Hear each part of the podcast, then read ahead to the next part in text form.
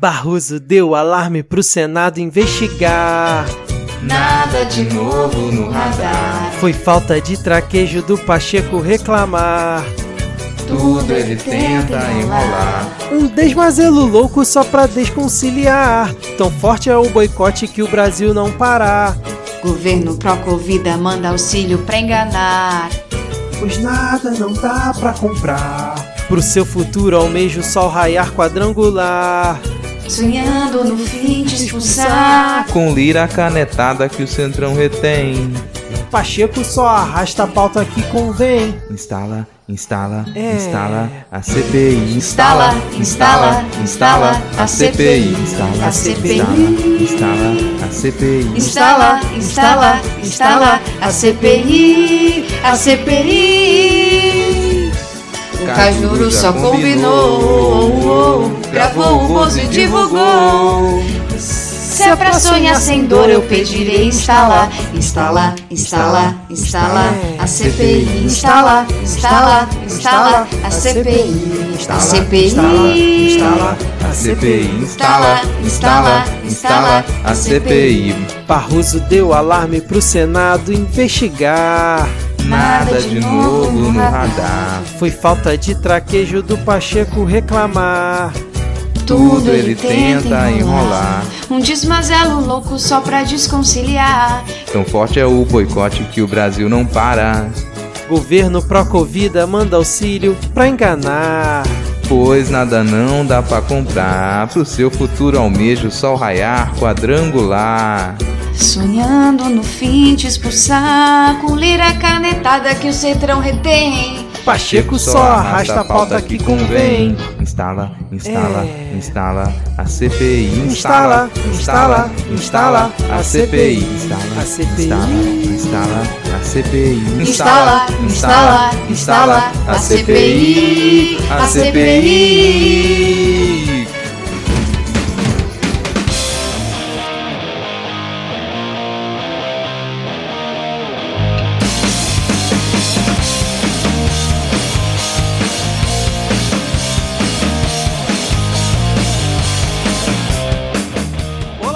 Cidadão e cidadã, tudo bem? Eu sou Vitor Souza, falando diretamente do dia 13 de abril de 2021 e está começando mais um episódio do Midcast Política, o nosso formato que traz informação, pistolagem, um bom humor na medida do possível, debatendo fatos que ocorreram na última semana e que influenciam no cenário da política nacional. E hoje aqui comigo temos diretamente da terra de Leonel Brizola, Ad Ferrer. Tudo bem, Ad? E aí, galera, agora o upgrade foi, foi melhor, foi melhor. Boa noite, gente. Tamo aí. É, tamo aí respirando, né? É o que importa. Em 2021 é o que importa, né? O que interessa. Exatamente, cara. Bom, eu falo aqui, né, diretamente da nada prazível Rio de Janeiro, mas tenho aqui comigo diretamente da prazível Manaus, Diego Esquinelo. Tudo bem, Diego? Olá, um bom momento. Eu fiquei com medo de você falar que eu falava da terra do Amazonino, ainda bem que você não falou. Mas eu queria dizer pro Bolsonaro que chamar o Randolfo Rodrigues pra porrada é fácil. Quero ver se chamar o Frota. é, exatamente. tá aí, o Frota não se meteu nessa conversa, né, cara? A gente vai falar mais sobre isso ao longo do episódio. E completando nosso quarteto de hoje, o nosso cover de André Gonçalves mais novo, Rodrigo Hipólito. Tudo bem, Rodrigo? Pô, tudo não, cara. Tudo mal, tudo ruim. Tô naquele clima, sabe, de 2020, lá no começo de 2020. Ah, a gente vai fechar aqui só 15 dias. Só 15 dias, daqui a dois meses, isso tá contido, a gente volta ao normal. A gente voltou a isso, né? Vou pular pra novembro, dezembro agora. Já tô nesse clima. Mais um ano, mais um ano trancado em casa, mas tô conseguindo manter a forma. Vou tentar aí con- continuar parecido com o André Gonçalves mais um tempo. Excelente, cara. Bom, se você já faz parte dos 10 ouvintes, sabe como funciona a nossa dinâmica, mas se você tá chegando por aqui hoje, nesse nosso formato, nós dividimos o episódio em dois blocos, depois, na verdade, em três blocos, né? Porque tem o Adivinha e no final, nosso momento dos salves e depois as dicas culturais. Lembrando que se você quiser seguir o Midcast nas redes sociais, nós estamos principalmente no Twitter, mas também no Instagram. O perfil é o podcastmid. Ad, Rodrigo e Diego, deem as suas arrobas aí para os ouvintes. Eu só quero falar que você é das exatas e você demorou 11 episódios pra descobrir que essa conta tava errada. E eu sempre fiquei pensando, dois blocos? Mas é, exatamente, cara. Se, se tem vinheta, é bloco, pô. É falha minha mesmo. É, É isso, mas tudo bem. Uh, as minhas redes sociais é Ad Underline Ferrer, no Instagram e no Twitter, e lá você não vai achar contas exatas em momento nenhum. Bom, a minha rede social, a minha rede social é o Twitter. Só lá que você me encontra. Então, se você quiser ter esse desprazer de me seguir, é só procurar por arroba lhama na lama, porque a lhama é o melhor animal que existe, porque cospe na cara de ser humano. Pô, o camelo também cospe, mas tudo bem. Quem sou eu pra, pra questionar São a, parentes, cara. Mas ele é tudo tem parente. bolas nas costas.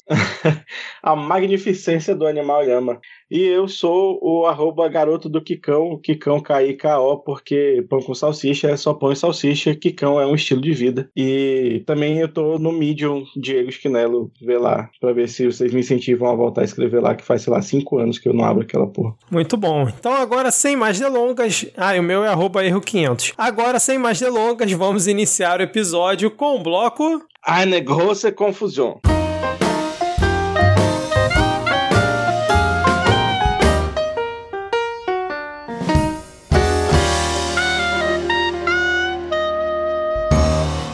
Começando aqui esse nosso primeiro bloco, vamos falar sobre uma conversa nem um pouco republicana, mas como bem disse a Adi aqui em off, digna de um programa ali do Super Pop, entre o nosso querido senador da República, Jorge Cajuru, e o presidente da República, Jair Messias Bolsonaro, porque parece que o Cajuru estava meio chateado, que o Bolsonaro estava atacando o Senado como um todo e não estava fazendo ali uma observação sobre o quão ele era digno da- das palavras bonitas do presidente, então ele ficou chateadinho, resolveu ligar pro presida para trocar uma ideia com ele, né? Falar dos bons serviços que ele vinha prestando, de ter feito a requisição, né, de ter entregue ali pro Pacheco um, um pedido de impeachment do Alexandre de Moraes, né, e falar como ele estava ali do lado do presidente, até que a gente teve aí diálogos divulgados pelo próprio, segundo ele, gravou é, com autorização do Bolsonaro, na verdade não com autorização, mas avisou que estava gravando a ligação, segundo ele, ele grava todas as ligações dele, né, com qualquer Meu pessoa Deus. de Brasília, e aí foi o, o- acho que o assunto que acabou movimentando a semana, essa grande confusão que foi é, essa conversa, e aí eu já queria perguntar para vocês, vocês acham que foi teatral, tudo, tudo armado, ou é Cajuru e Bolsonaro e, e pode ser qualquer coisa mesmo? Pode Antes ser de- qualquer merda. Fala, amigo. Antes de começar, só queria dizer que eu acho um absurdo você divulgar uma ligação com o presidente da República que não seja feita depois do horário de uma decisão judicial, tá bom? Só pode divulgar aquela gravação que você faz depois que, que a justiça falou que não podia mais gravar. O Cajuru está errado em fazer essa gravação. Obrigado. Ah, eu só acho engraçado que o Cajuru, ele realmente. Eu só acho engraçado que o Cajuru, ele realmente tem essa mania de gravar todas as ligações dele. Isso já é normal. Assim, ah, ninguém nunca foi atrás dele, porque, ah, foda-se, ninguém nunca falou. Ele é conhecido por isso e as pessoas já têm um feio, digamos assim, pra não falar determinadas coisas pro Cajuru, porque é o Cajuru, ele grava todas as. Ele é conhecido por gravar todas as ligações. Só que agora ele gravou um presidente da República, o que é um outro nível. E é o presidente da República cometendo mais um crime de responsabilidade, né? Ou não, mais um crime de responsabilidade. Ê. Só que talvez esse aí até que possa ser ahn, levado adiante, né? Pode, pode ser que tenhamos aí o mais um pedido de impeachment com base nessa ligação. Aí seria o quê? Eu não sei nem falar esse, esse número aí, velho. Já são 107 protocolados? Seria o número 108. Eu não sei fazer isso em numeral. Não sei falar isso em numeral, foda-se. Centésimo oitavo? Isso! É centésimo oitavo. Vá vivendo e aprendendo. Valeu, Diego. Ah, mas é, é Cajuru e Bolsonaro fazendo uma coisa de baixo clero, que é o bem, bem o que a gente tinha comentado em off. É, parece um quadro do, da, Super Pop, mas é a política brasileira. Ali o Bolsonaro, ele pressiona o Cajuru, o, o Cajuru levanta a hashtag nem todo senador, e diz: não é assim, não é, não é todo senador que é pau no cu, não, eu tô com você, não sei o quê. E o presidente fala: parabéns para você, basicamente isso. Que bom, você tá fazendo o mínimo, caramba. Você tem que me. Você tem que ir atrás de mim. Isso é um claro crime de responsabilidade. É o, o no caso do, de uma CPI, a CPI estaria investigando o governo federal. Aí o investigado liga para o investigador e pressiona o investigador para mudar o foco da investigação. Isso e, e, em qualquer lugar seria motivo para tirar o presidente na hora. Mas como estamos no Brasil, é só mais um crimezinho de responsabilidade. Falar o que vai acontecer, assim, eu, tô admirado com, com o ponto positivo da área, assim, ela acreditar, nossa, isso pode dar em alguma coisa. O que vai acontecer é que o STF vai dar lá ó, 15 dias pro Bolsonaro explicar essa ligação, se ele quiser. Como sempre acontece, agora acabaram de dar 15 dias para ele explicar o discurso em que ele fala que os prefeitos estão esticando a corda. E era o máximo que tem com relação a essas falas do Bolsonaro. Na prática, não tem essa grande surpresa, essa movimentação aí durante a semana. Eu acho que é mais por costume. Acho que a, a imprensa se acostumou porque essa história de vazar áudios nos quais o presidente, os seus correligionários, eles é, falam besteira, falam isso é uma prática corrente já desde antes da eleição de 2018. Eles fazem isso de propósito. E sempre a imprensa vai naquela, olha só esse áudio aqui, escuta, olha que absurdo que o presidente disse, vamos transcrever aqui agora, não tenho nem coragem de dizer o que ele disse, não vamos repetir.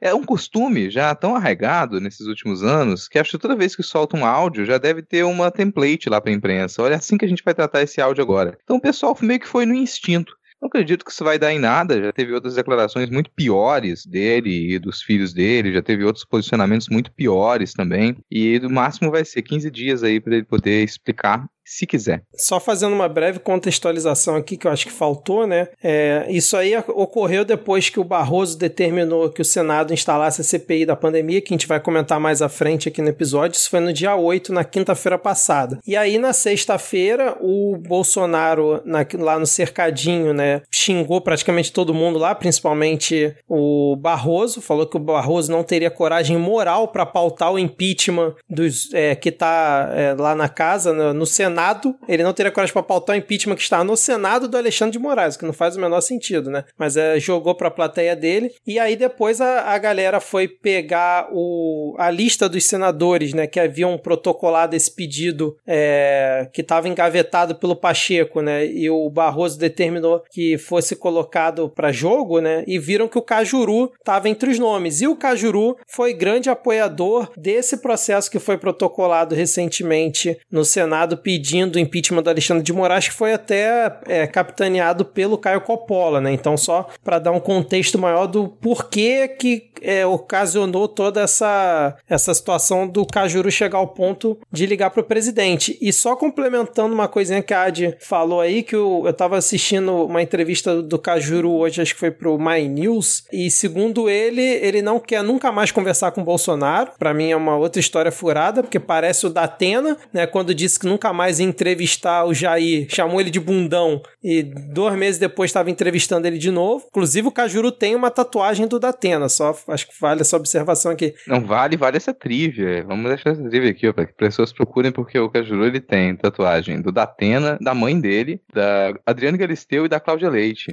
e alguém comentou no Twitter e é, é, realmente muito, muito, uma análise muito bem feita da imagem, da tatuagem do Datena, que é, parece mais uma mistura do Jerry Adriane com o Carlos Nascimento. Achei um comparativo perfeito. Depois vocês procurem a imagem aí pra, pra vocês verem. Procurem as imagens e, por, por favor, antes de fazer uma tatuagem, pesquisem muito bem o tatuador que vocês vão fazer, porque isso vai estar no corpo de vocês. Não cometam o erro que o Cajuru fez, pelo amor de Deus. A da Cláudia Leite eu acho a melhor, cara. E todos. pesquisem também o rosto da pessoa que você vai tatuar. acho que vale a dica. Eu até diria para não tatuar rosto, mas aí é mais você, né? o corpo é seu, mas sei lá, o da Atena, cara. e a o cara. Leite tá pelo menos na, naquela roupa da galinha pintadinha que ela abriu a Olimpíada. Não, não. Essa só- E além disso, teve a ameaça que ele fez ao Randolfo Rodrigues, né? Falando que teria que cair na porrada com esse bosta. Lembrando que o Bolsonaro é acusado, na época que o Randolfo era deputado, de ter agredido ele, acho que numa, numa manifestação, acho que aqui no Rio de Janeiro, se eu não tô enganado. Só uma observação: o, a violência ela é a ferramenta dos covardes e daqueles que não têm inteligência suficiente para debater. Então, Bolsonaro assina mais uma vez o recibo de burrice e mais uma vez mais um crime, né? Porque você está ameaçando fisicamente um legislador. Isso não, isso em qualquer país sério já era direto para a cadeia, né? Mas estamos no Brasil, né? Mas eu acho, eu acho importante a gente bater sempre nessa tecla que num país sério, quais seriam as consequências? Para que a gente sempre lembre que a gente não está em, em situações normais em um país normal. A gente está no regime Jair Bolsonaro. Agora, rapidinho, Diego, é só puxar aqui pro Rodrigo, porque não tem muito tempo a gente fez aquela paródia de Glamourosa e o início da paródia era abre a roda, vai rolar vexame, né? E, ou seja, o Bolsonaro já tinha ameaçado numa outra oportunidade. Vocês lembram qual, qual foi essa outra oportunidade? Gente, ó, me fala.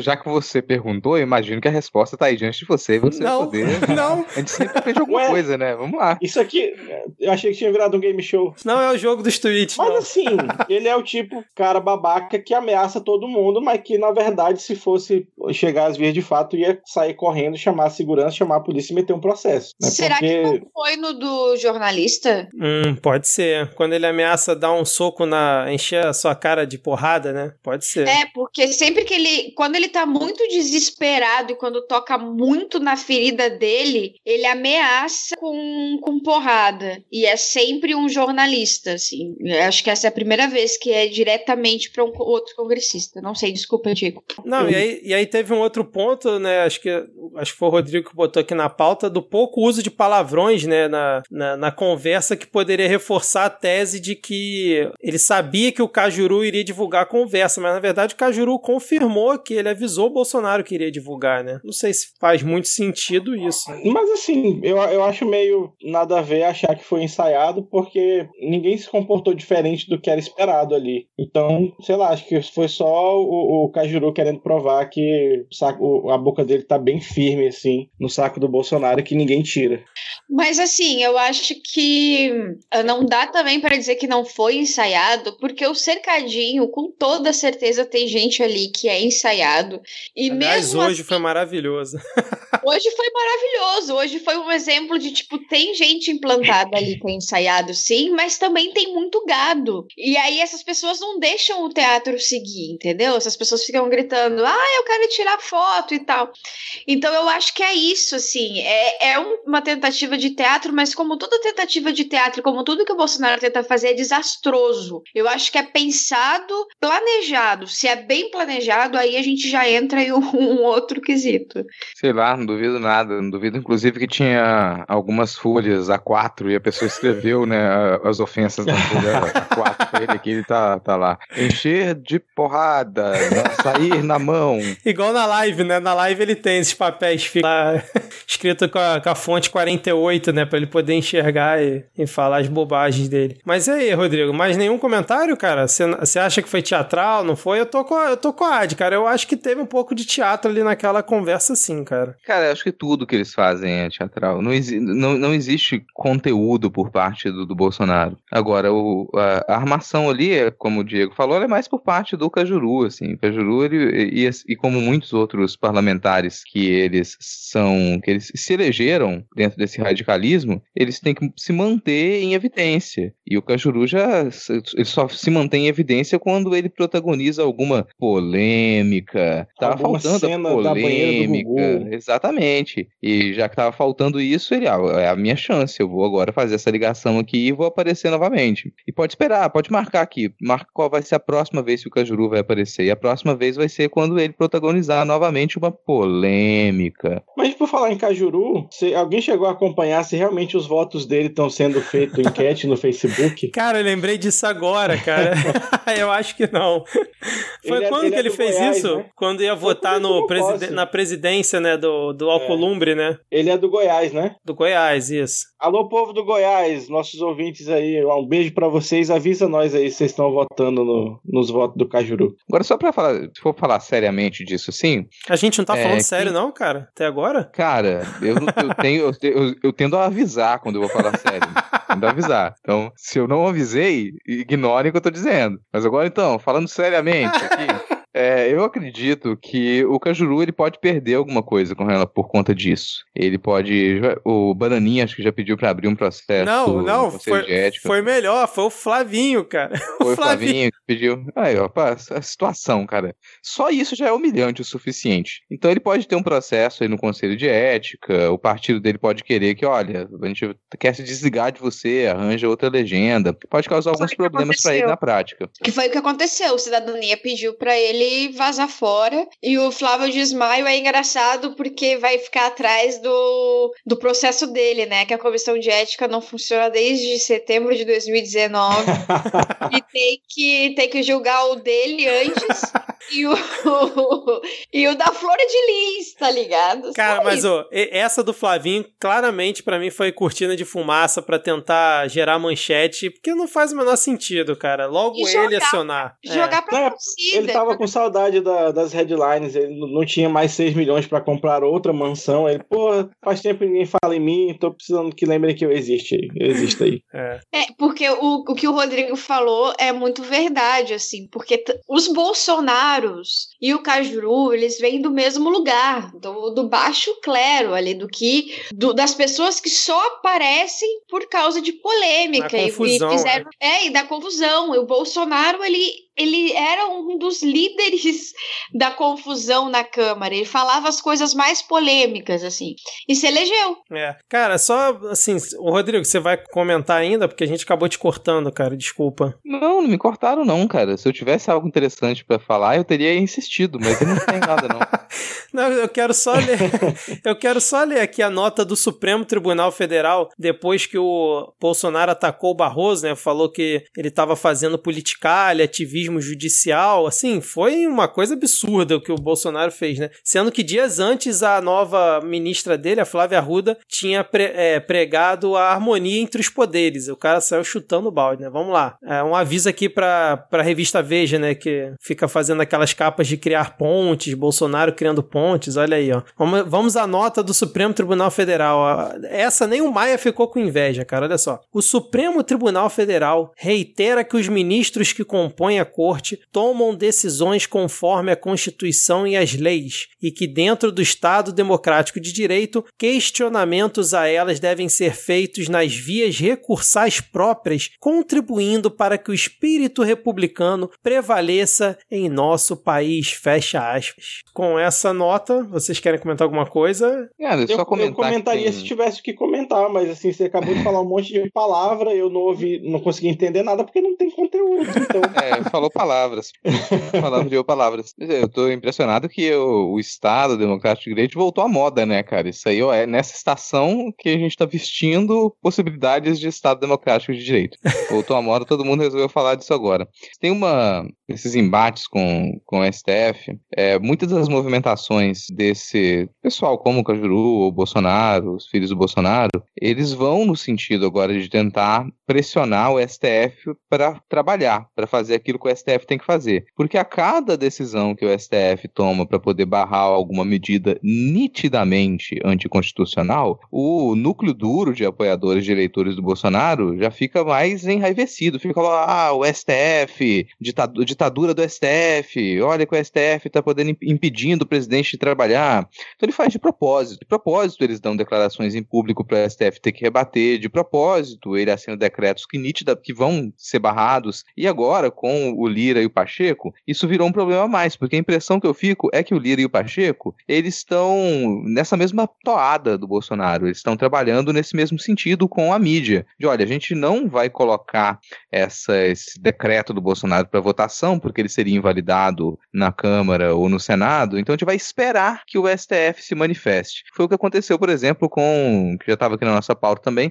com o decreto de liberação das armas, agora que o Bolsonaro tinha assinado e que passou a valer a partir de hoje, a partir da, dessa terça-feira, só que era explícito que, olha, se isso aqui não for discutido no Senado, como não foi a tempo, o STF vai ter que se manifestar, porque você tem medidas aqui que esse, esse decreto ele estipula que elas não são permitidas, isso aqui tem que ser contestado. Então você atrasa essa discussão, essas discussões no Congresso e força o STF a se manifestar. Cada manifestação do STF, mais o discurso de que a gente está vivendo aí uma ditadura do judiciário, ele é reforçado. Não, e aí eles ficam se escondendo justamente atrás da questão da pandemia, né? Que, que eles ficam falando que, não, agora precisamos focar na pandemia, votar pautas, né, no combate à, à pandemia e ficam postergando essas outras situações que você comentou. Né? Podemos seguir então? Vamos lá para o próximo tópico, porque após laudo da Polícia Federal, ou seria do prato feito, né? Porque aqui na, na manchete da reportagem está após laudo da PF, então a gente sempre fica na dúvida. Procura... Ô, cara!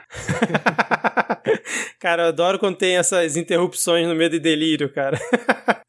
Procuradoria diz ao Supremo que mensagens da Lava Jato são inviáveis como prova. Laudo da Polícia Federal reforçou os argumentos do Ministério Público Federal contra o inquérito aberto pelo presidente do STJ para investigar integrantes da força-tarefa da Operação Lava Jato. E aí, como é que vocês avaliam é isso? Que eu isso? falo, cara. O Estado brasileiro ele não é grande, ele só tem elefantias e tem muita gente em Brasília fazendo coisas óbvias, porque já era óbvio para todo mundo que não era admitível como prova para condenar ninguém. Só é admitido como prova para inocentar, porque tá estabelecido na porra da jurisprudência, tá escrito no caralho da lei, então é uma não notícia, na minha opinião. Na verdade, o que se torna notícia é o porquê que elas que elas não são provas, elas o que que é, o que que o que que foi decidido, que não tem como comprovar que essas que essas mensagens são não foram adulteradas, porque eles tinham dois caminhos para tentar comprovar isso. São dois caminhos. Acessar os servidores centrais do Telegram e os, os celulares dos, dos dos envolvidos, dos né? É, Uhum. dos envolvidos. E só que, por segurança, as vítimas apagaram todo o conteúdo do dispositivo. Então, não teria como, como você atestar através des- dessas, desses celulares. E não tem como atestar, porque não tem como você entrar no, no banco de dados do Telegram. Só que, assim, ah, de boa. A gente teve esse problema do. Essa questão do Henrique. Do Henrique. Do Henri Borel essa semana no, no Rio de Janeiro, horrível em que eles conseguiram recuperar as mensagens antigas com uma através de uma tecnologia israelense, se eu não me engano. E aí eles conseguiram recuperar imagens, inclusive, com, com os vídeos do, do Henry ahn, mancando e etc. Não teria como utilizar isso nesses celulares das vítimas? E é até uma pergunta meio leiga, assim, porque eu lembrei dessa ferramenta agora. Pô, se falar que é israelense, o Bolsonaro topa na hora. Cara, é, é isso que eu tava pensando aqui. Sempre que vem essas notícias assim, é sempre uma tecnologia israelense, né? Pra dar aquela, aquele verniz de que o negócio é altamente sofisticado. Agora, ô Rodrigo, depois dessa decisão. Ah, uma coisa aqui que eu esqueci de comentar. A Adi tinha razão. A, a paródia no Abre a Roda era por conta justamente da ameaça ao jornalista lá, do, que ele ameaçou encher a boca do jornalista de porrada. Agora, Rodrigo, jogar a bola pra você, cara. O Cássio Conká, né, o nosso novo ministro lá da STF, ele pode no futuro dar uma alfinetada no Gilmar Mendes, falando: olha só, eu falei que aquelas mensagens não eram para ser usadas né, como argumentação, apesar do Gilmarzão não ter utilizado. Bom, primeiro ele vai ter que aprender a argumentar. Isso é, é- é risível, cara. O, o Cássio Conká, eu não sei se ele. Eu já falei isso, que eu não sei quanto tempo que ele sobrevive no STF. Porque você precisa ter uma certa verve e uma, e uma estrutura por trás também para poder permitir um nível de argumentação que os ministros do STF eles estão habituados a apresentar.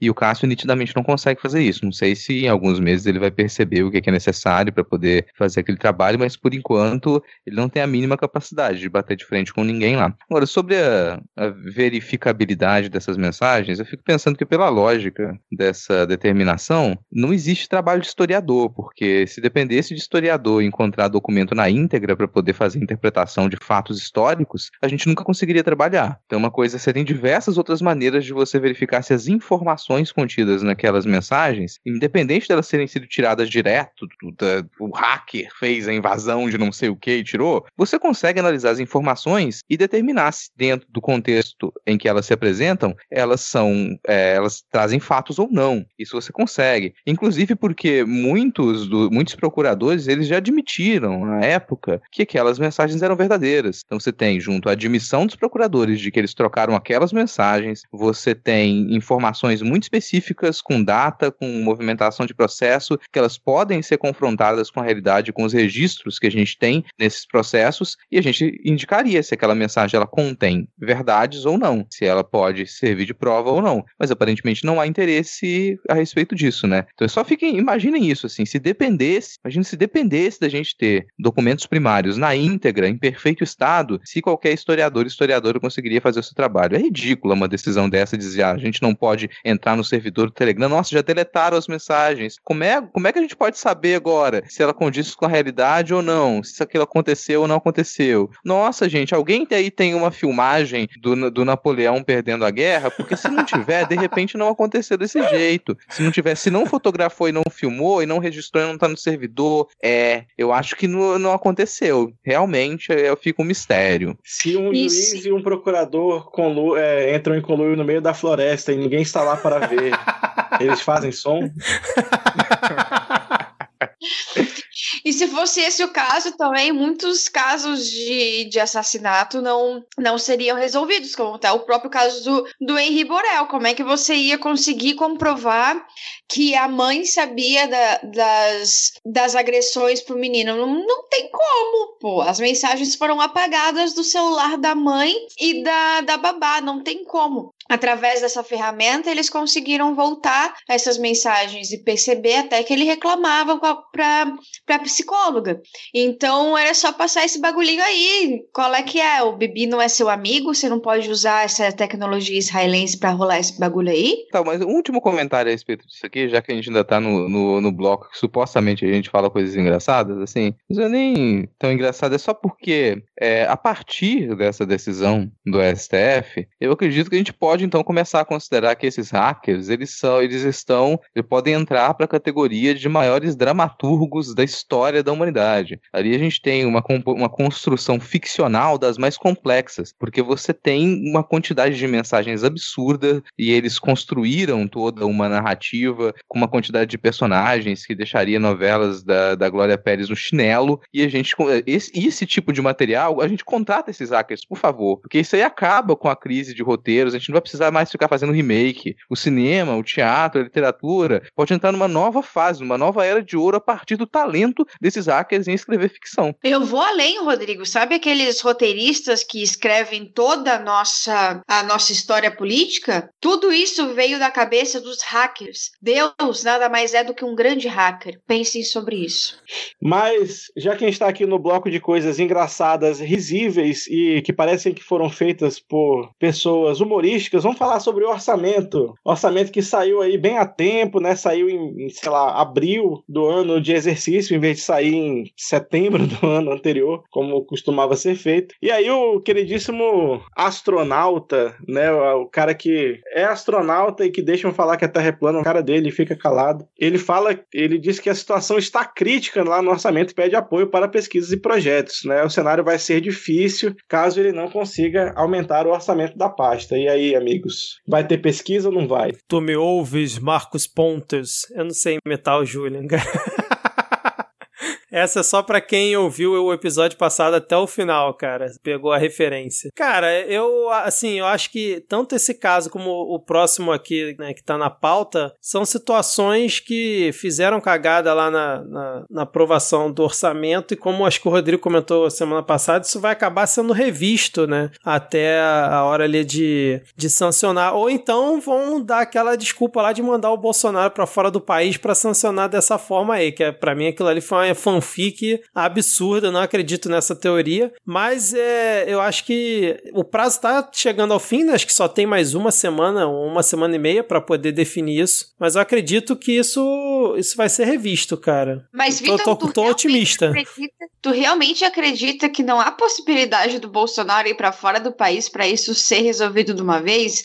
Porque, acredito, assim, cara. Acho que pra mim não faz o menor sentido o essa, Brasil essa em teoria. 2021, eu tô vivendo com É. aquele tweet. Eu não, eu só acredito vendo. Eu vendo, não acredito. é, é, isso é verdade. Tem esse Mas- detalhe. Mas eu, eu, eu fico um pouquinho com o pezinho pra concordar com você, porque provavelmente vai parar o Pix. E aí vai dar um problema geral na milícia e no tráfico de drogas no Rio de Janeiro. Então ele já vai parar, ele já vai perder um pouquinho de apoio aí nessa galera. E aí pode ser que balance um pouquinho o governo. Então pode ser que, ele, que eles revisem mesmo. Eu acho engraçado, eu acho genial como foi feita essa manchete do Globo, né? Da isenta, idônea e sem lado Miriam Leitão. Erro no orçamento pode paralisar o Pix. Foi um erro. Alguém ia digitar lá, sei lá, 100 milhões de reais para a divisão de tecnologia do Banco Central, esqueceu o 1. Foi um lapso, foi isso. Poxa, errei, tá zero. Zeraram o orçamento de tecnologia do Banco Central. Isso eu imagino que tem a ver não só com fazer o Pix rodar, né? Que é uma, uma consequência aí que vai parar de realmente diminuir o, caixa da milícia, mas talvez seja um pouco ruim para a parte de segurança, né? Cibernética, a parte de manter o Banco Central funcionando. Não sei, né? Tô dando palpites aqui. Cara, e que é uma maluquice, porque o que realmente, a- principalmente a parte de tecnologia deles é muito bem estruturada, muito bem feita. E ver uma notícia dessa assim é muito surreal, cara. Assim, não tem nem palavras pra. É muito Mas surreal. se já é bem estruturado, bem feito, se funciona, para que, que você vai mexer? Para que dinheiro? Se já funciona, deixa. É, cara. Eu não sei como é que você se surpreende. Eu não consigo me surpreender mais, cara. Não consigo me surpreender. Assim, a gente tem a, a total incompetência em todos os, eh, os níveis de poder que a gente tem agora, em todas as secretarias, em todos os ministérios. Então, tudo que depender de ser feito com o mínimo de técnica, com o mínimo de conhecimento de como o sistema funciona, não vai ser feito. Não tem por que a gente imaginar que vai ter uma administração diferente eh, na hora de pensar o orçamento ou a ciência e tecnologia do que a gente observa no Ministério da Saúde, por exemplo. Então, o Ministério da Saúde ele vai pegar uma estrutura que ela é extremamente funcional, extremamente prática, ela consegue resolver problemas no país inteiro, num país à escala do Brasil, com a complexidade do Brasil, uma coisa pensada durante décadas, vai pegar isso, vai amassar e jogar fora. E é o que fizeram. E a gente vê como é que a campanha de vacinação não está funcionando. Então você faz a mesma coisa com outros ministérios. Você vai pegar uma estrutura que ela está ali, ela foi construída com muito esforço durante décadas, você vai amassar e vai jogar fora. É o que fizeram e tem feito, né, com cada uma, do- com o Ministério de Ciência e Tecnologia, é o que tem feito com o Ministério do Meio Ambiente. Talvez o, o Ministério da Agricultura seja o único que não está tentando amassar e jogar fora as coisas, porque os objetivos ali são outros, né? Mas eu acredito que a gente vai ter um problema muito grande com relação a essa revisão do orçamento. Primeiro, porque é impossível fazer um orçamento realista com o teto de gastos. Nunca, vai acontecer. A gente nunca vai ter esse orçamento eficiente enquanto o teto de gastos funcionar. O tipo de discurso que se quer para ajuste fiscal dentro do Ministério da Economia, ele também não é factível. Ele já desconsiderava a realidade pré-pandemia. Com, com pandemia, então, ele é, é uma piada. Então, isso, isso, isso já, só o teto de gastos e o tipo de ajuste fiscal que se quer fazer, já invalida um, um orçamento realista. Não tem como esse orçamento ele ser proposto e ele funcionar, ele dar certo. Vocês podem esperar que a gente vai ter uma paralisação do nosso sistema público aí nos próximos meses e um tipo de orçamento emergencial. Vou chamar assim, mas vão, vão criar algum nome ainda mais ridículo para isso. Mas nos próximos meses, por conta do desespero, vão tentar propor um orçamento, é, um orçamento emergencial, um orçamento provisório. Talvez seja isso. Vamos propor o orçamento provisório, o orçamento até o mês que vem, o orçamento por enquanto, o orçamento com o que dá. Vai ser alguma coisa do tipo para ficar valendo ali durante seis, oito meses. E aí depois a gente volta e discute o orçamento, porque agora com a pandemia não tá dando certo. Aí eu pergunto pra vocês, vocês acham que, tipo, é, essas é, coisas surreais, né, né, nessa definição do orçamento, tipo, zerar dinheiro da parte de tecnologia do Banco Central que atrapalharia o Pix, e aí isso sai com uma notícia, seria uma forma justamente de pressionar e tentar jogar pra, pra plateia de que realmente não há condição de você é, fazer o orçamento de uma forma decente e furar o teto, não e, e furar o teto não é, tentando não ser o responsável por isso, jogando, terceirizando a responsabilidade para outras situações. Tipo, olha só, a gente não furou o teto, é porque realmente não tinha como fazer isso. A pessoa com a cabeça passando assim, né, do telhado, com um pedaço de amianto enfiado no cérebro. Não, a gente não furou o teto.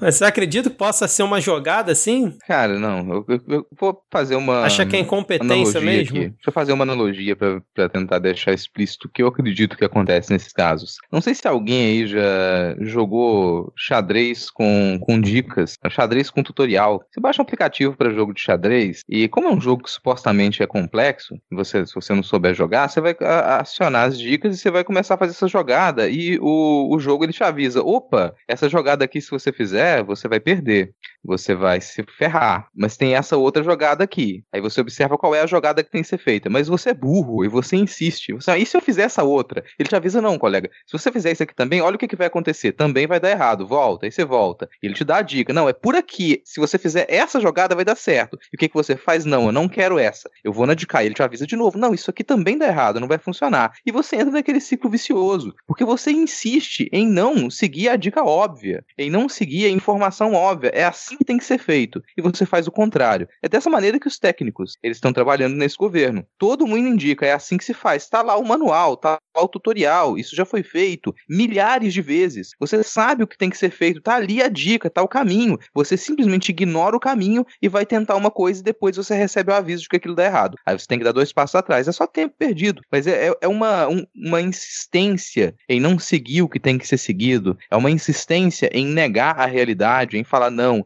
todo mundo fez, fez dessa maneira aqui, eu vou tentar fazer diferente. Mesmo que eu vá me fuder e vá fuder com a vida de todo mundo. É porque o computador é chinês, cara. Se fosse seguir a dica dele, você ia virar comunista. Exato, é isso aí. Só para complementar, eu estava lendo aqui que o Paulo Guedes participou de um evento hoje com mais de mil investidores brasileiros e estrangeiros, encontro virtual organizado pelo Bank of America, né? Que foi onde comentaram dessa. é, classificaram né, essa, essa proposta dele como sendo fura-teto. Aí ele. é, Eu gostei de algumas afirmações dele aqui. Ele disse aqui, ó, abre aspas, a melhor política econômica no Brasil é vacinar a população, fecha aspas. E aí também ele mandou aqui, ó, com relação ao PIB, Paulo Guedes frisou que o crescimento deve vir do investimento privado. O ministro falou ainda da intenção de privatizar a Eletrobras e os Correios. É exatamente o que o Rodrigo falou, cara, e continua insistindo nos mesmos erros, cara, é impressionante. Cara, de todas as crises que a gente tem passado, o que eu menos tenho ouvido falar é da crise da falta de óleo de peroba nas prateleiras dos supermercados, porque é inacreditável o quanto que essa gente deve usar de óleo de peroba. Por que, que ninguém fala disso? Não, mas não falta. A Tereza Cristina trabalha sério. O negócio é. A cadeia de suprimento do óleo de peroba, ela tá dando show aí no Brasil inteiro.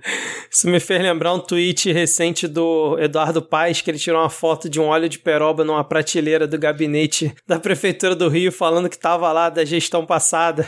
Aí ele falou: Eu não sei se o meu antecessor utilizava, mas estava aqui, ó, gente.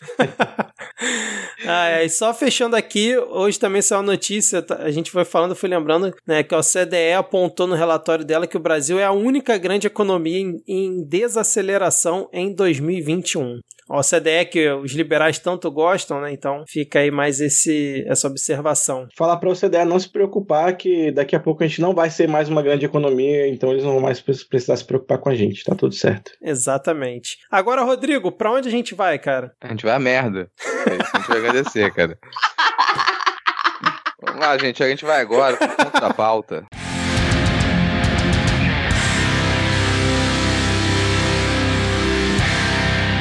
Mas é isso aí, cara. Começando aqui o ponto da pauta e não dava pra ser diferente. Hoje, no, no dia que a gente da nossa gravação, o Pachecão, Rodrigo Pacheco, ele decidiu aceitar a determinação do Barroso e instaurar a CPI da Covid, a CPI que ela tem por objetivo investigar os repasses do governo federal para estados e municípios, principalmente na crise de falta de oxigênio no Amazonas. Isso depois de muita muita discussão, a gente já falou aqui no primeiro bloco sobre esse áudio vazado da conversa do Cajuru com o presidente, foi motivado por conta dessa determinação do Barroso. Detalhe que o Barroso ele determinou que a CPI fosse aberta, não porque deu na telha dele, porque ele acordou um dia e falou: opa, peraí, quem que eu sou? Sou o ministro do STF, o que, que eu vou fazer hoje? Ah, hoje eu decidi que eu quero instaurar uma CPI contra o governo federal. Acordei assim, tava lá escovando os dentes, né, fazendo a sua, a sua higiene pessoal durante a manhã e decidiu fazer isso. Não, você já tinha um pedido para abertura de CPI no Senado. O Senado é que tem responsabilidade de investigar o governo federal, e esse pedido de CPI, ele cumpria as exigências necessárias para ser aberto, que é ter assinatura de pelo menos 30 senadores, ter um fato a ser investigado e ter um prazo determinado para ser cumprido, que no caso é de 90 dias. Como o Pacheco estava se recusando a abrir a CPI, que era obrigação dele, ele não tem escolha nesse caso, ele só tem que assinar, opa, 30 senadores pediram, tem um fato a ser investigado, tem um prazo estipulado, sou obrigado a instaurar a CPI. Ele estava se recusando a fazer isso, então teve um pedido para que o STF ele intervisse e falasse: opa, vocês precisam cumprir a Constituição, vocês precisam cumprir as normas da casa. Então ele foram obrigado agora a abrir essa CPI. Teve muita discussão em cima disso, por, porque, é óbvio, né? o Chile quento do Bolsonaro resolveu falar: estão querendo me perseguir, estão vindo atrás de mim, só atrás de mim. Por que, que não investigam os governadores? Ah, por que não investigam o poder estadual? Porque tem Assembleia Estadual para fazer isso. Por que, que não investigam os municípios? Porque tem Câmara dos Vereadores para fazer isso. Então você já tem outras instâncias para poder observar se governadores e prefeitos eles estão tomando as decisões corretas. Ele foi nessa balela, insistiu nisso, a base do governo no Senado também tentou atrasar a, a implementação dessa CPI, dizendo que, poxa, a gente está no meio de uma pandemia, CPI tem que ser presencial, como se a gente não fizesse mais nada de modo remoto durante a CPI, né? Mas no fim das contas aí, o que se realmente se, se instaurou agora a, a CPI pelos próximos 90 dias para investigar essas movimentações financeiras, esse governo federal realmente cumpriu com a sua responsabilidade para poder evitar o tipo de crise sanitária que aconteceu em Manaus, principalmente. Ou seja, o que, que eles vão fazer? Vão ouvir o Pazuelo lá e vão isso aí, como diria o Bolsonaro. Eu, será que eles vão chamar o Taichi? O Taichi, Taichi, sei lá como é que é o nome dele? Porque o cara passou tão rápido, cara, que não deve nem ter ganhado o crachá lá do Ministério da Saúde. Mas provavelmente, é, provavelmente o Mandetta vai ser chamado também, né? E aí o, o, o Diego falou do Pazuello, eu lembrei que o Cajuru afirmou aí nesse, nesses últimos dias que o Bolsonaro teria deixado o presidente da Pfizer um dia lá numa reunião de 8 da manhã até às 18 horas esperando para falar com ele e não recebeu o cara, ignorou completamente. E aí o Cajuru falou que foi um ex-ministro da saúde, o que né, abre várias possibilidades, né, já que teve um monte. Disse que foi ele que contou isso para ele e falou que o cara não mente, né? E que se for chamado na CPI, esse ex-ministro vai, vai contar. Só que ele mesmo já antecipou que o presidente da Pfizer, se for na CPI, não vai confirmar que isso ocorreu, porque o cara agora quer vender vacina, na, na ideia dele, e não vai querer se indispor com o governo. Né? Lembrando que a Pfizer já negou em nota essa semana que essa situação não ocorreu. Negou que não ocorreu ou negou que ocorreu? Negou que não ocorreu esse caso do presidente ter ficado lá esperando o Bolsonaro e o Bolsonaro ter ignorado o cara. Então, Afirmou que não ocorreu, eu tô confuso de verdade. É, nossa, agora okay. você me confundiu, cara. Acho que você tá assistindo muito vídeo do Cajuru falando. Deixa cabeça. eu voltar aqui. A Pfizer, em nota, negou que o caso tenha ocorrido. Ok, ah. eu, tava realmente, eu não tava entendendo mesmo. Mas, cara, realmente o presidente de uma das empresas mais valiosas do mundo, multibilionária, que não tá ganhando nenhum dinheiro vendendo vacina para o mundo, tá super preocupado com uma CPI no Brasil. Eu aposto que todo dia ele deita e fala: caralho, a CPI no Brasil, bicho. Puta que pariu. Mas, mano, eu só queria fazer um, um breve trabalho de, de, detetive. Deixa eu achar aqui um cachimbo. Porque, vamos lá, você falou que tivemos vários ministros da saúde, mas falaram que não mente. Então não é o Mandetta, que o Mandetta é comunista e todo comunista mente. Exatamente. Bom, já quando começaram essa negociação, provavelmente foi depois do, do Tais. É. Então, tirem suas próprias conclusões. Mas por que que o Pazuello iria contar pro Cajuru? Pro Cajuru? Porque ele é um senador da República.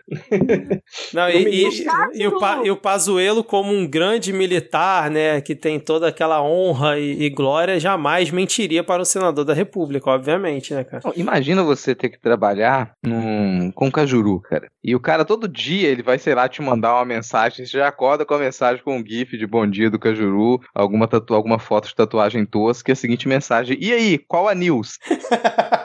Ai, cara. Mas assim, no fim das contas, é toda essa confusão que o Cajuru e o Bolsonaro é, armaram, ou pelo menos protagonizaram, né? Ela cumpriu seu objetivo, né? Porque a CPI, que a princípio seria para investigar o governo federal, já que é no Senado Federal, virou esse Frankenstein maluco para poder investigar o repasse que foi feito para estados e municípios, que os próprios técnicos do Senado afirmaram que isso não, não, não seria viável, né? Não seria permitido. E aí eu não sei como é que eles vão fazer isso, cara. Para mim não, não faz o, o menor sentido. Eu não consigo visualizar essa CPI funcionando minimamente, ainda mais que acho que o prazo padrão são 90 dias, né? Que aí depois, se for o caso, prorroga, né? Eu não vejo como isso, isso funcionar. Agora, eu achei muito interessante, né? A base do governo defendendo, como o Rodrigo falou, não, não podemos fazer essa CPI porque tem que ser presencial e estamos na pandemia, não podemos causar aglomeração, né? Isso te- aí vem um outro falando, não, isso tem que ocorrer, mas só que depois de que todo mundo tiver imunizado. Porra, você tem um governo que justamente sabotou, né, é, distanciamento social o tempo todo, sabotou compra de vacina, o, o presidente vive viajando para fazer inauguração, Collor tá lá com ele, outros senadores, deputados vivem viajando com ele para fazer inauguração, mas a CPI não, a CPI não pode. Eu achei engraçado que, eu não lembro qual foi o senador, cara, que defendeu isso, falou, não, isso só pode ocorrer após os senadores estarem imunizados, mas o resto da galera dos servidores, foda-se, né, cara, só, basta só os senadores estarem imunizados. É surreal, cara. Vocês gostam é de criticar o governo Bolsonaro e não estão entendendo o que ele está tentando fazer, tá?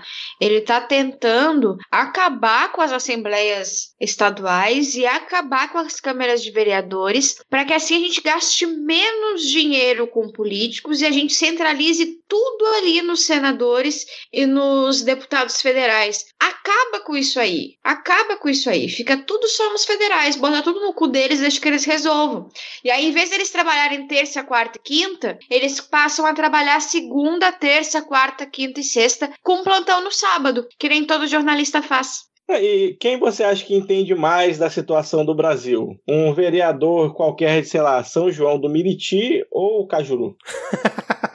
É a óbvio, resposta é o vereador, tá, gente? Só pra avisar. é óbvio que o Cajuru, lá de Goiás, ele vai ter totalmente a, a plenitude e o conhecimento para julgar aqui a cidadezinha chamada Não Me Toque no interior do Rio Grande do Sul. Com toda certeza ele deve saber sobre, sobre quem é o prefeito, quem comanda e quais são os vereadores em Não Me Toque. Não duvido nada de que ele tem uma fofoca sobre não me toque, cara. Porque, assim, é, o trabalho dele é, é gerar fofoca. Porque esse tipo de declaração, nossa, fulano me contou e fulano não mente. As pulguinhas do Cajuru, elas trazem informação. Pulguinhos Mal do sabe Caju. você que ele tem a cara do prefeito de nome toque tatuada na panturrilha esquerda. Agora, vou puxar o contexto maior sabe dessa. gente que, na verdade, foi o próprio prefeito de Nome Toque que fez essa tatuagem.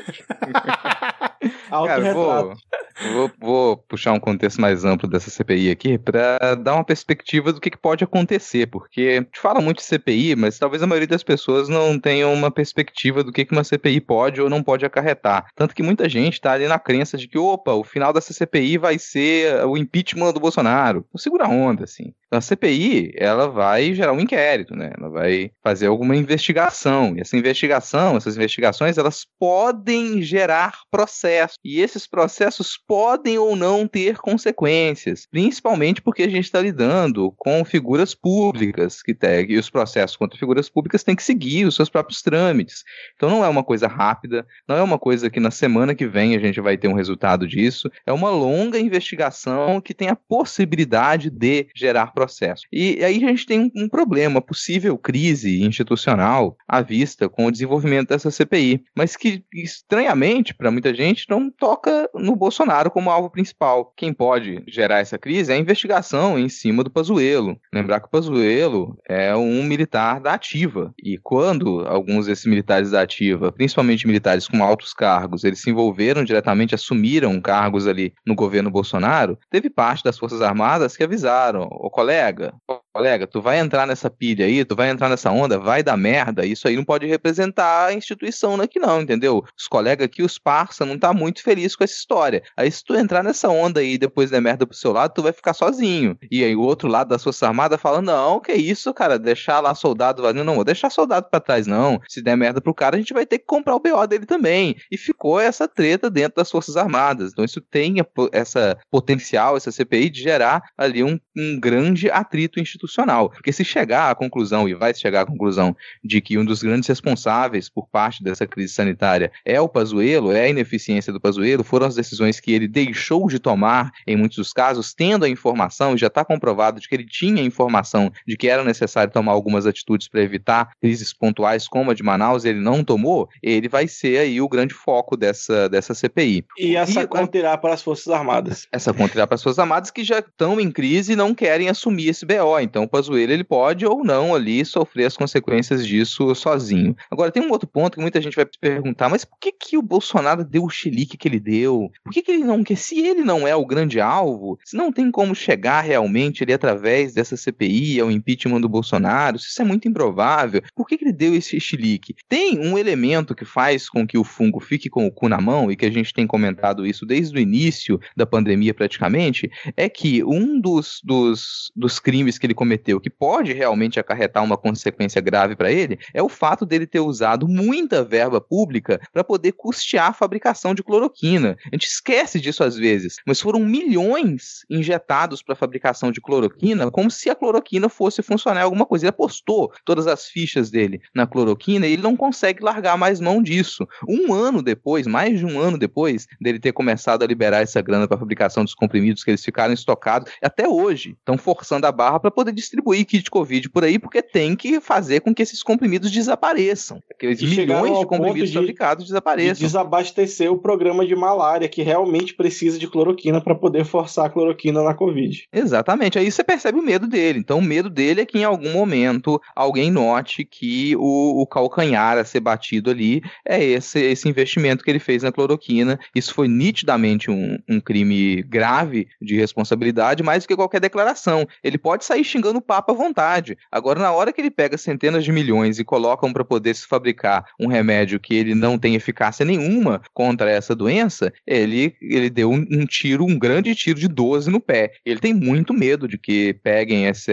essa retornem a isso, e essa CPI pode, em algum momento, tocar nesse ponto, mas ela não tem o foco para a investigação do presidente. Ela vai realmente se, se, se preocupar com como que foram os investimentos e as decisões do Ministério da Saúde durante essa crise sanitária. Não, e só lembrando, né, como o Rodrigo falou, na questão do, do Pazuello ser um general da ativa, é, vamos ver a quem que ele vai ser fiel, né? Se ele vai ser fiel ao Bolsonaro ou se ele vai ser fiel ao exército brasileiro, já que é, muitos interlocutores, né, como o pessoal gosta de noticiar, dizem que o exército brasileiro tá, tá num racha aí com o Bolsonaro, né? E aí eu, eu sim, acho que essa, essa CPI ela só tem dois caminhos viáveis, né? Ou ela vai virar uma caça às bruxas ali em cima dos governadores que já são investigados pela PF, ou a base ali do governo vai criar tanta confusão que não vai dar em nada essa CPI, vai virar um suco de limonada, como vai virar uma limonada como o Bolsonaro tanto queria. A questão, sei lá, cara, o meu negócio aqui é que não é tanto uma CPI que ela tá preocupada na confiança dos, dos ministros da, da saúde durante esse período. E, e, aliás, muita gente pensa na CPI dessa maneira, nossa, vai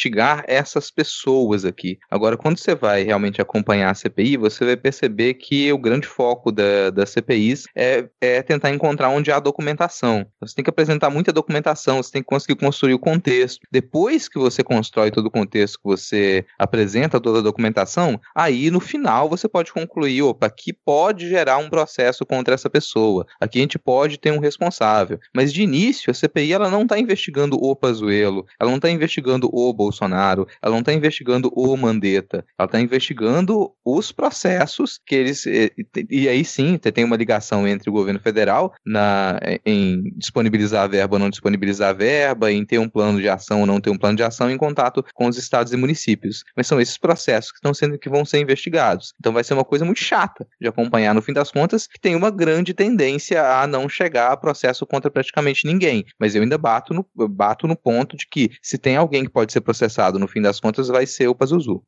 Uh, é, é, isso que você falou que, bom, a perspectiva para o final é que dê pizza mesmo, que não, não termine em, em, nenhum inquérito quase, porque são 11 titulares da, da CPI e a divisão é assim, é risível, chega, chega a gente saber muito bem qual vai ser o, o final, vai ser sempre um 8 a 2 8 a 2 8 a, 8 a 3 8 a 3 um, a gente tem o bloco do MDB, PP e Republicanos com três senadores, PSDB, Podemos e PSL com três senadores, PSD com dois, o bloco DEM, PL e PSC com um, e aí o bloco Rede, Cidadania, PDT e PSB com outro, e bloco PT e, PROS com um senador. Essa é assim que vai ser a, a, a constituição da CPI. Agora, o que eu fico puto, né, não tem nem relação direta com esse caso, mas é que esse argumento do eu mandei dinheiro para estar em todos os lugares, eu mandei dinheiro para isso, eu mandei dinheiro para aquilo do Bolsonaro, pe pegou muito na base dele. Muito forte, né? Esse discurso de ah, os governadores roubaram e tal. Mas, cara, eu, eu acho que, sei lá, se eu pudesse.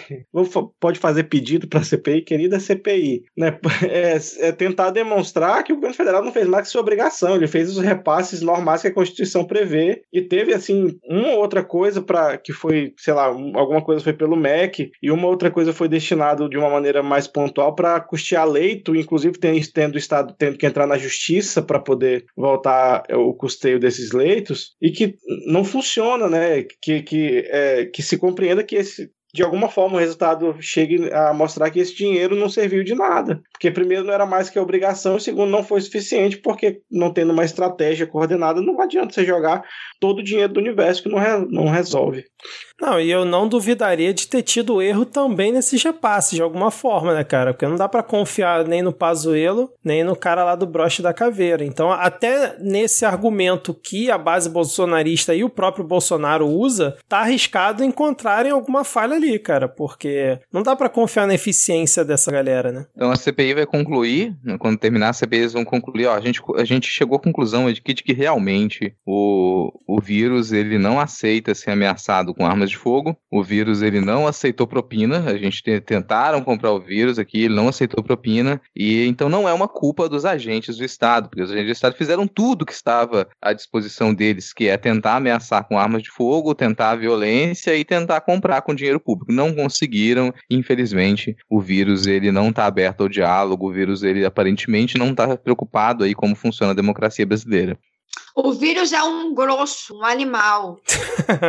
o, o, Randolph, é, ele que foi a, o senador que fez a requisição, né, da, pra, fez o requerimento para abertura da CPI, ele listou 14 itens que provavelmente devem ser apurados na, na CPI. É, lembrando que ainda pode ocorrer um atraso né, para o início dela, caso é, os membros demorem a indicar né, quem caso os partidos demorem a indicar os membros da, da comissão, né? Mas eu vou ler rapidinho os 14 itens só para o ouvinte aqui ficar mais ou menos posicionado o que pode vir pela frente. Alguns a gente já falou aqui, né? Ponto 1, um, atraso na compra de vacinas da Pfizer. Ponto 2, falha grosseira na aquisição de seringas, insumos, equipamentos e na estruturação do sistema de saúde. Ponto 3, gasto exacerbado com medicamentos sem eficácia comprovada. 4, aglomerações causadas pelo presidente e sua comitiva em todo o país. 5. Em meio à pandemia, superfatura nas compras do governo. 6. Omissão diante das mortes por falta de oxigênio em Manaus. 7. Negligência diante de, da escassez do kit intubação. 8. Incompetência na distribuição de vacinas, especialmente em relação à logística. 9. Negacionismo e discurso de sabotagem às medidas de isolamento. 10. O não uso incentivo ao não uso de máscaras. 11. Tentativa de maquiar números de mortes por Covid. 12. Falta de transparência na divulgação de casos. 13. Ataque aos poderes. E 14. Desgaste desgaste das relações internacionais que nos garantiriam melhor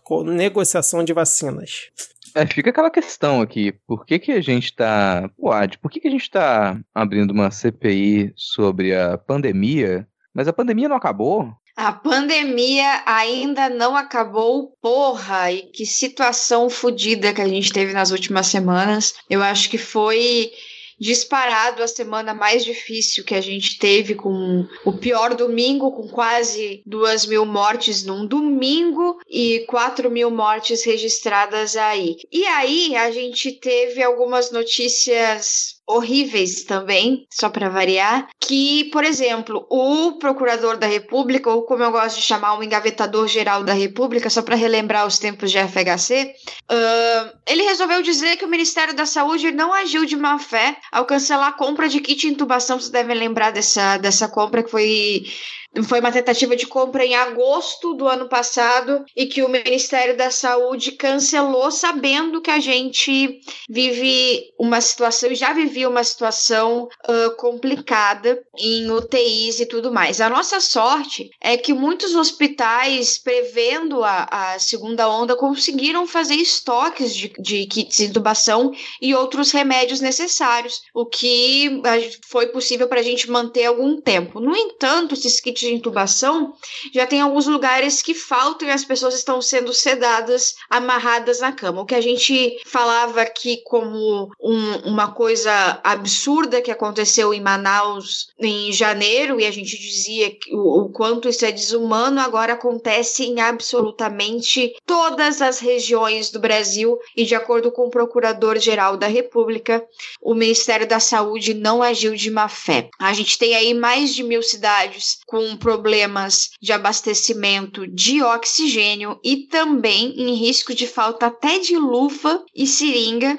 E essa notícia aqui que eu, que eu acho que, que é uma notícia que a gente poderia comentar e chamar bem mais atenção, porque não tem sido comentada muito, que é essa questão dos servidores do Ministério da Saúde vacinando garimpeiros contra a Covid-19 em troca de ouro com as, com as vacinas um, destinadas para os povos indígenas.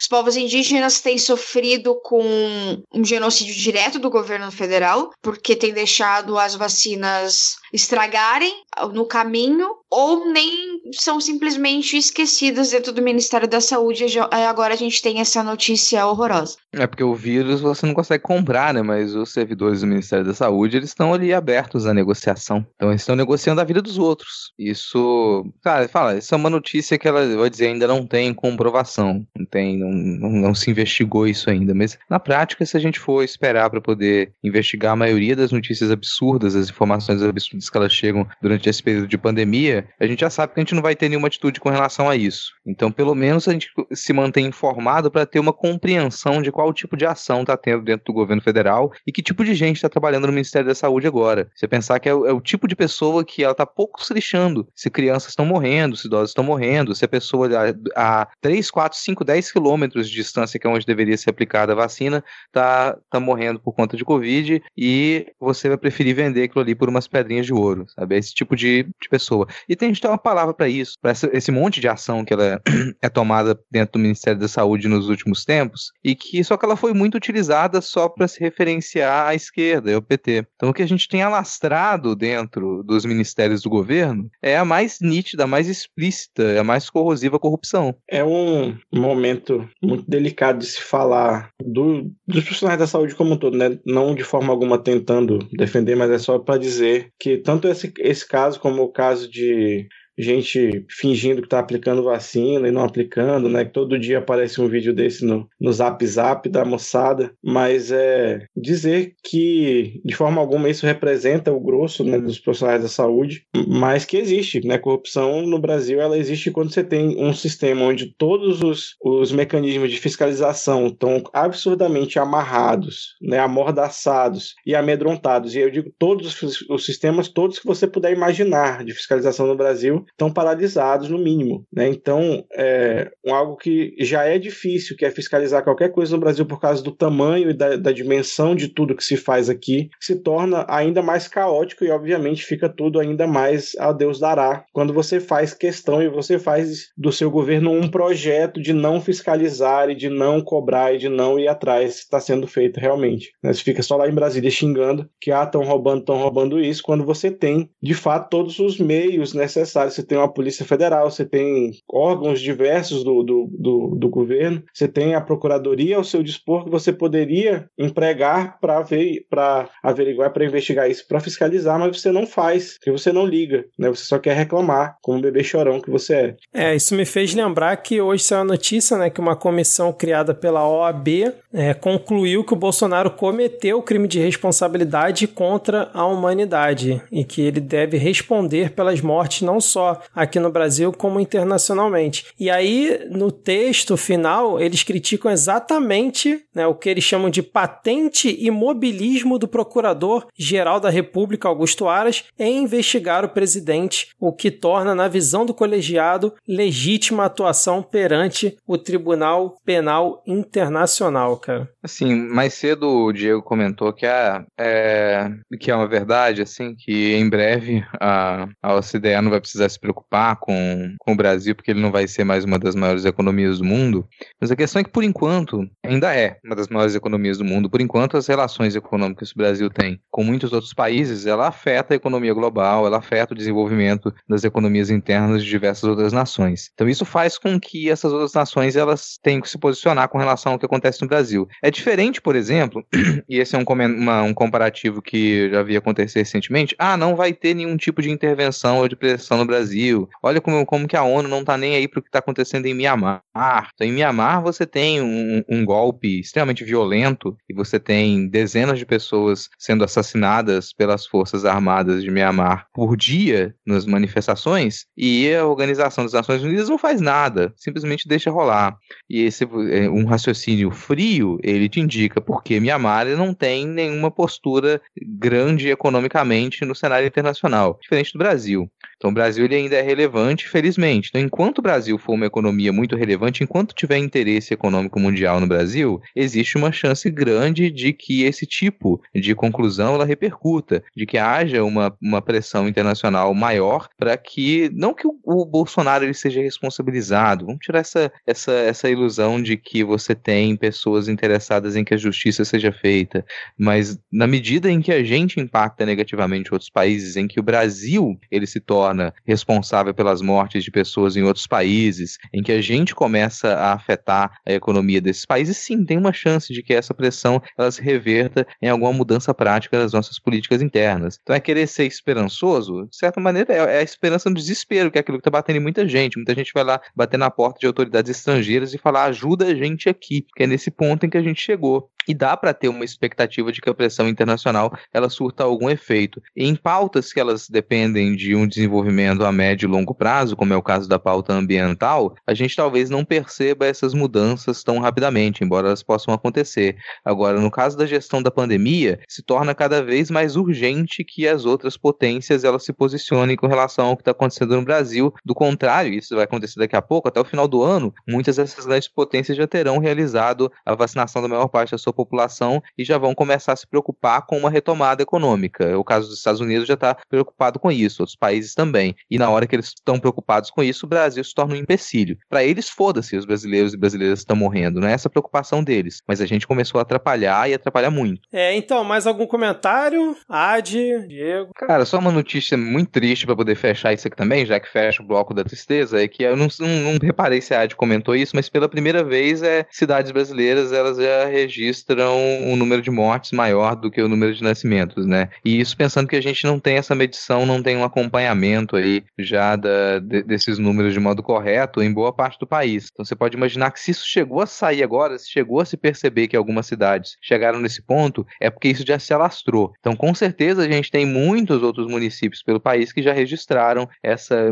maior número de mortes do que de nascimento. A nossa população ela está regredindo em número da pior maneira possível. Uh, no Rio Grande do Sul Sul foi durante todo o mês de março no estado inteiro. Morreram mais pessoas do que nasceram durante o mês de março. Isso é um dado alarmante. Em Minas Gerais também aconteceu e na região sudeste também, região sudeste como um todo a gente está regredindo, nosso, nosso número de populacional está regredindo e nem, nem sei o que dizer, é, é genocídio, é genocídio. Não, e, e tá todo mundo meio paralisado, né, cara? paralisado. Você vê as pessoas assim, chutando balde, não, não se importando, né? Criticando qualquer tipo de medida mais restritiva, fazendo festas como se não houvesse amanhã.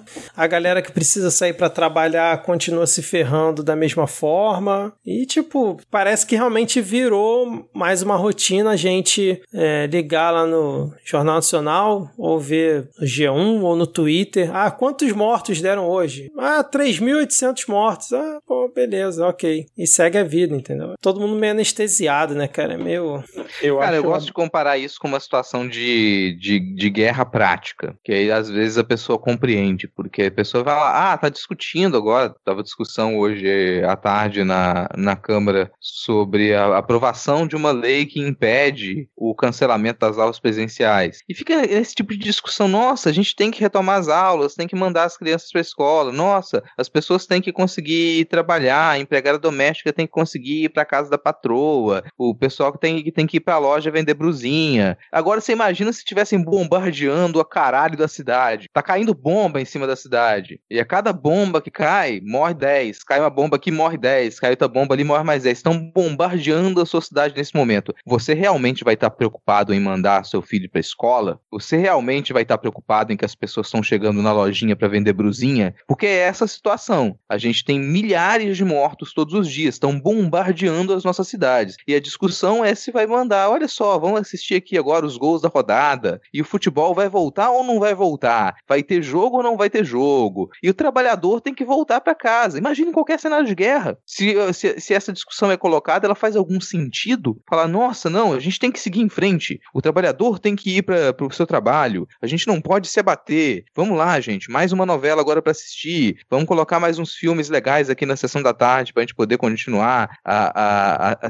Cara, não dá para abstrair disso. E acho que esse é o tipo de comunicação que a gente precisaria fazer. A gente, a gente está há mais de um ano em uma situação de bombardeio das nossas cidades. E se você, tá, se você acha que é de boa sair de casa e ir para uma balada enquanto estão bombardeando a sua cidade. E olha que tem guerra que durou aí 10, 15 anos que não matou 10% do que a gente já matou nesse um ano, né? E eu, eu, me é muito doido e muito absurdo ver aqui Manaus, né, que tipo a gente se fudeu muito lá no passado, se fudeu muito agora nesse ano e já tá tudo aberto. Tipo, bar aberto até 11 horas, aí agora, tipo, final de semana passado, teve uma praça que tem vários bares que deu uma aglomeração, aí o governador mandou fechar aquela praça. Só o resto não. Aí, enquanto isso, o pessoal da Fundação de Vigilância e Saúde aqui tá, já tá se preparando para a terceira onda, mas tá tudo aberto. É, é, é uma imunidade a aprendizado, é um, um, uma falta de, de, de miolo, sabe? De tico com teco batendo um no outro que não, não entra na minha cabeça. Não, e aí o que eu fico mais puto é que eles definem as ações sem o menor critério, né? Porque é aquilo que a gente já falou, protocolo virou uma palavra que significa qualquer coisa, é, comitê técnico científico também significa qualquer coisa, porque no final a decisão acaba sendo política mesmo, e é, é vida que segue, né, cara? A comparação que o Rodrigo fez foi perfeita, e a gente ainda tá pior porque o bombardeio é invisível, né, cara? No bombardeio real, pelo menos você ainda vê a bomba chegando,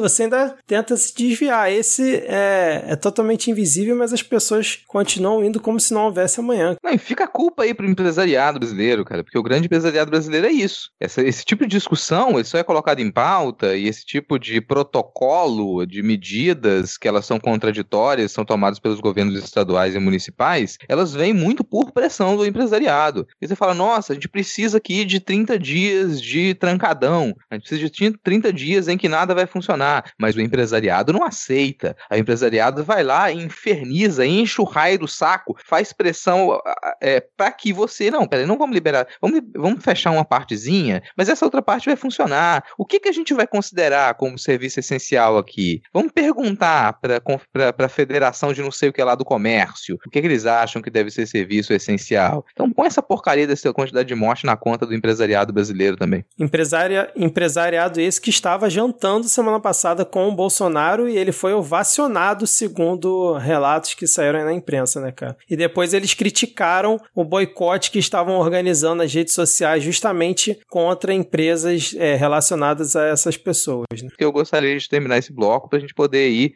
finalmente, aí pro Adivinha.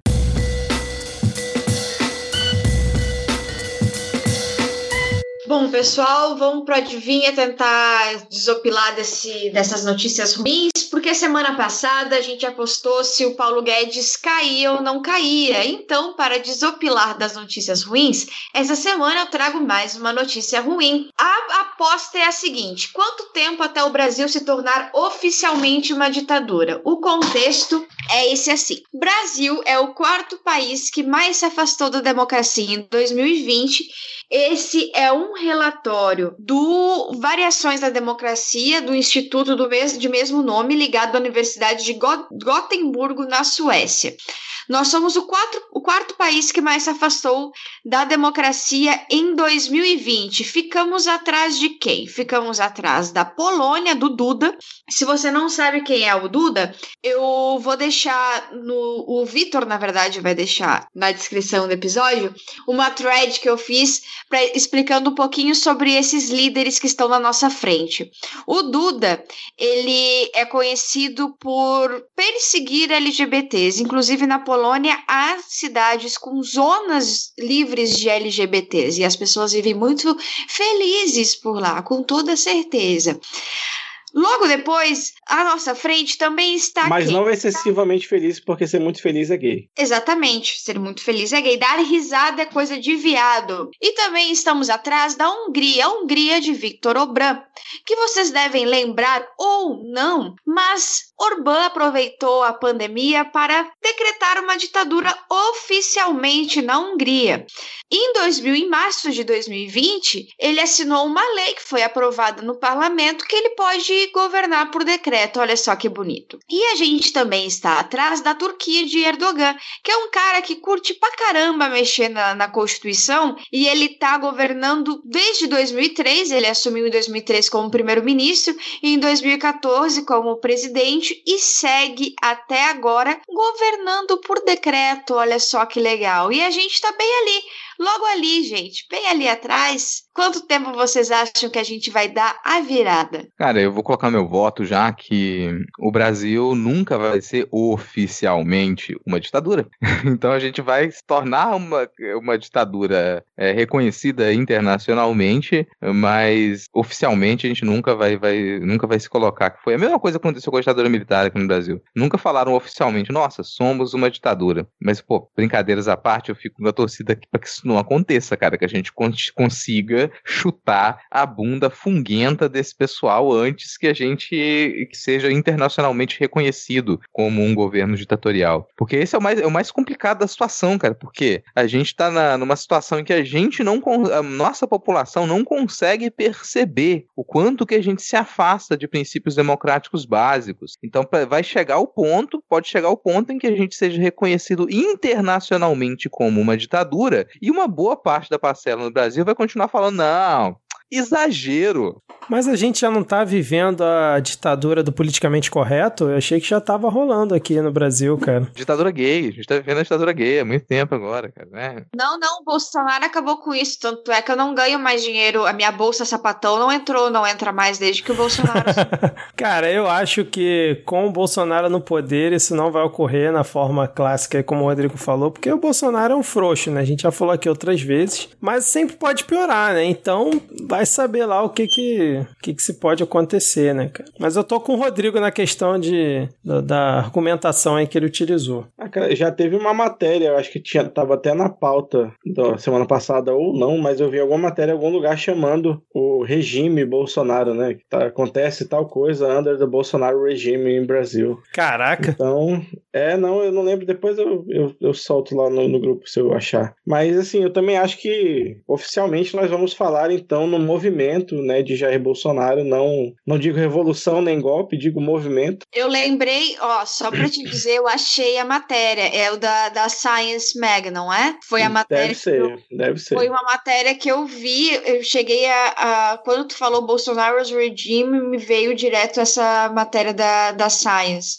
É um movimento de 18, regido pelo 17, que iniciou em 19. Já tem até o discurso aqui da, da galera para depois. Atenção, nossos ouvintes numerólogos, digam aí o que, que significa isso, porque todo regime fascista também é misticista e esotérico. Bom, eu vou torcer para que no futuro a gente só se referencie à ideia de regime Bolsonaro como um regime específico no qual a pessoa se presta a perder os nutrientes básicos do seu corpo comendo apenas pão com leite condensado. Ou regime fechado, que significaria que ele estaria preso pelos crimes cometidos, né? Boa. Am- ambas boas opções. Mas e você, Ad? Cara, eu acho que é, é muito bom eu ser o final, porque eu já posso dizer, eu acho que até o final do ano. Beijo, galera!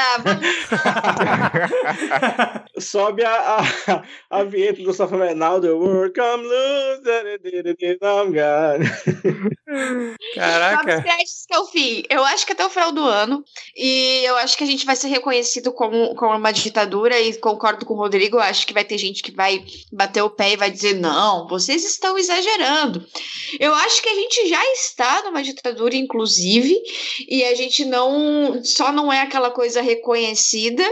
Mas a gente tá indo e chegando assim, já ultrapassamos esse limite. E até o final do ano a gente vai ser reconhecido como uma ditadura, o regime Bolsonaro. Parabéns a todo mundo que votou no 17 de Esse regime, inclusive, que vai ter implicações é, nutricionais, porque o povo vai passar ainda mais fome do que passa agora, infelizmente. E nesse clima animador, vamos agora para o final do nosso episódio, né? Antes, vamos aqui fazer os nossos salves e depois as nossas dicas culturais. Eu vou ler todos os salves essa semana, já que vocês não deixaram eu ler semana passada. Sacanagem, não vou fazer isso não. Vou começar aqui mandando um salve para o Gelson Establishment, que inclusive ele adotou isso no nome dele lá no Twitter, tá lá Establishment.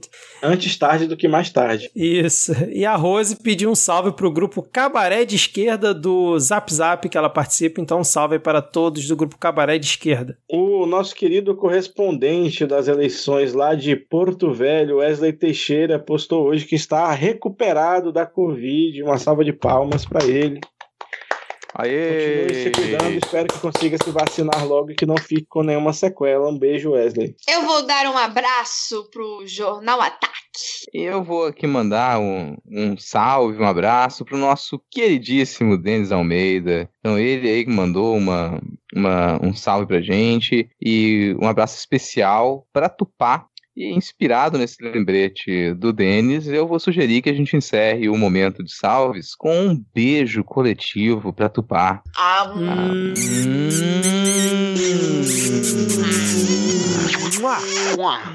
Maravilha. Vamos então começar aqui as dicas culturais. Eu tô com saudade daquelas dicas moleques, aquelas dicas raiz do Diego, né, dando drinks ou alguma receita. E essa semana eu estava comendo aqui um bom sanduíche de queijo com banana e canela. Então recomendo. A minha dica cultural dessa semana é como um sanduíche de queijo com banana. Você pega ali duas fatias de pão de forma, lembra de passar ali a manteiguinha do lado que vai de fora para poder dar aquela né, tostada bacana para ficar douradinho por fora o sanduíche. Bota ali uma fatia de queijo, uma camada de bananas cortadas em rodelas, mais uma fatia de queijo, açúcar, canela, fecha, bota aí na sanduicheira ou no naquele ferrinho que vai no fogo, como você preferir, e tem aí uma bela refeição. Essa é a minha dica da semana. Cara, genial. Eu vou comentar, não sei se existe na cidade de vocês, mas aqui em Manaus tem o X Banana, que é hambúrguer, ovo, salada, é, queijo, presunto e banana, banana prata frita. E Caraca. é genial. Sempre que tem eu peço, então Cara, eu já- acho que aqui não tem não, cara. Se você já tá aí nessa do Vitor, já soca um hamburgão lá com alface, tomate, queijo molho especial e faça e seja feliz com o seu X banana. Ou então, faça uma sobremesa saudável, pega uma banana pacovan, como a gente diz aqui, ou uma banana da terra, coloque por 5 a 7 minutos no micro-ondas e depois coma assada gostosinha. Um beijo. Cara, eu botei, eu botei aqui no Google X banana e veio aqui um dos primeiros vídeos. Sanduíche de banana, bacon e pasta de amendoim. Nossa senhora. O que eu acho engraçado é que tem alguns esse ó, X banana, banana, bacon e pasta. É um X sem cheese, né? É um sanduíche X sem queijo.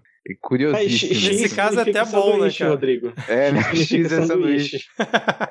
Ai, gente, ainda mais, ó, já vou. Tinha nem anotado aqui, vai essa outra dica aqui também. Inspirado nesse retorno que a gente tá fazendo à escassez alimentar dos anos 90, eu acho que fica a dica pra vocês. É uma coisa que rende bastante, né? E que era sobremesa ali do, do início dos anos 90, que é o mingau de maisena. Mingau de maisena rende bastante. Então, e a água pode ou não colocar açúcar, né? Já que não tem leite, dá pra fazer só com água mesmo. E com uma colherinha, uma colher de, de maisena, você deixa só no fogo, mexendo, vai mexendo, mexendo até engrossar o mingau e você tem uma deliciosa sobremesa, rende pra caramba e ainda é nutritivo. É a minha dica alimentar de hoje. Mingauzinho de maisena, acabei de comer o meu, aliás, durante a gravação, tem se tornado uma tradição pra mim durante as gravações do Midcast comer mingau de maisena. E a minha dica de podcast dessa semana é o Estúdio 31. Eu fico até, eu não imaginei que eu nunca tinha sugerido o Estúdio 31.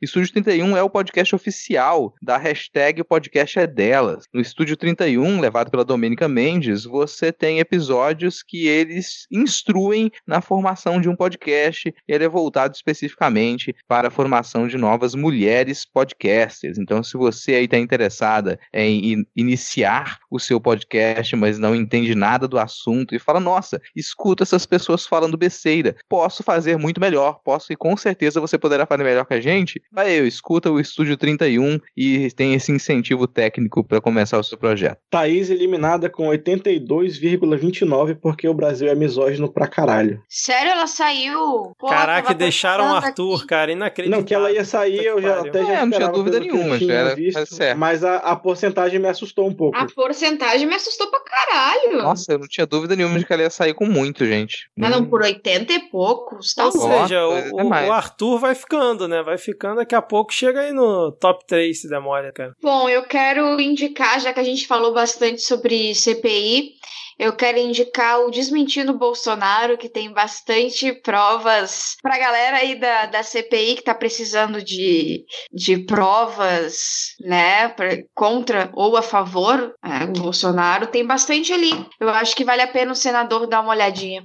E com essa bela dica cultural da AD e dos demais integrantes desta bancada, eu tô aqui aguando com o mingau aí que o Rodrigo falou. Você bota canela, Rodrigo, no seu mingau, cara? Cara, não porque eu acho que canela é uma, uma arma biológica feita pela natureza. Arma biológica. É, é uma Por arma quê, cara? biológica, cara? A canela é um dos piores. Eu prefiro, eu prefiro o cheiro de lixo do que o cheiro de canela. Eu Que odeio isso, canela. cara? Com Que todas as isso? minhas forças. Existe um setor do meu coração que ele é exclusivamente dedicado a odiar canela. Você está sendo cancelado agora pelos colocaria ouvintes. canela no meu mingauzinho de maisena delícia. Que quase isso, ofensivo cara? imaginar essa cena. Hashtag somos consolo. todos canela. Que isso, Não, cara? e falar serve de consolo, minha namorada concorda 100% com você, Rodrigo. Ela Que, que também isso, é. gente? Existe Cara, um um dos movimento piores momentos anti-canela? da minha vida, um dos piores momentos da minha vida, eu nunca vou me esquecer disso, foi quando eu, eu- eu pegando um voo daqui pra São Paulo, eu tive que aguentar o voo inteiro sentado do lado de um cara que tinha perfume de canela. O cara usava perfume de canela em um voo. Então eu estava fechado Ah. num avião, assim, eu quis pular, se eu quis pular, se eu não pensasse, eu vou acabar matando todas essas pessoas aqui dentro e talvez outras pessoas talvez estejam incomodadas, eu teria aberto o centro de emergência no ar e pulado daquele avião sem paraquedas. Que isso, cara? Você tá sendo can... Não é possível que exista um movimento anti-canela aqui no Brasil, cara. Você tem que estar Cara, sendo é cancelado horrível. pelos ouvintes. Canela é um negócio sério, não, não entendo, não entendo. Balinha não de entendo, não entendo. canela, nunca comeu não, cara? Nunca experimentou? Cara, eu já quase rompi amizade por conta de trás de canela, só isso que eu te digo. Eita. Nossa, Mas é, Nossa se senhora. aplica aos também, cravo, anis, nada disso. Cara, vai, eu não pra canela. gosto da maioria dessas coisas, cravo, anis e tal, mas o meu problema com canela é o cheiro. O cheiro da canela pra mim é uma coisa é, é horrível, é cheiro de podridão. Bom, então, eu acho que é um momento muito péssimo pra dizer que ou eu tô cheirando a café ou eu tô cheirando a Trident de canela, que são duas coisas que não que eu não consigo largar de jeito nenhum. É um vício. Pô, a canela é muito bom, cara. Tô, tô chocado Cara, aqui, cara. Tô Um dos meus melhores sério. amigos da vida, assim, praticamente meu irmão, ele era viciado em traje de canela. E era só porque era ele que eu ficava assim, cara, como é que eu posso? Tipo, é uma pessoa que eu amo, só que toda vez que ele tá maçando essa desgraça desse traje de canela, eu o odeio. E era um sentimento muito conflitante. Mas se não fosse ele, era assim, não tinha a menor possibilidade de eu permanecer com aquela amizade. Caramba, cara. Bom, e nesse meu estado de choque que estou aqui após ouvir todos esses absurdos, vamos encerrar o episódio aqui de mais um Midcast Política. Semana que vem estamos de volta, seja lá dar como uma- o Brasil estiver. Valeu, Rodrigo. Valeu, Ad. Valeu, Diego. E é Valeu. isso. Se cuidem Falou. e até semana que vem. Tchau, tchau. Tchau, tchau. Valeu, falou.